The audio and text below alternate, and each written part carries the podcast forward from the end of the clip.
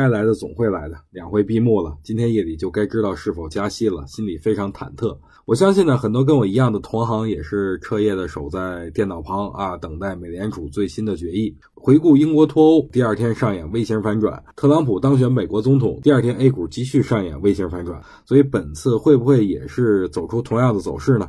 非常让人期待。但我觉得，即使美国宣布加息，也只能是影响开盘，无法影响咱们的收盘。而且最近指数在震荡的过程中啊，该跑的散户已经跑得非常干净了，剩下的都是一些不怕死的家伙。所以我觉得，如果加息，则是最好的抄底时机。今天看了一下尾盘五分钟资金流入的最多的一些个股啊，大多数都是银行股和权重股，而且还都是国家队喜欢买的那些品种。基本上每只股票最后五分钟买入额都超过了两千万。我很纳闷，难道他们不知道今天夜里美联储就要加息了吗？为什么还会在这个位置进场呢？这个问题大家帮我想想，我实在是想不出来。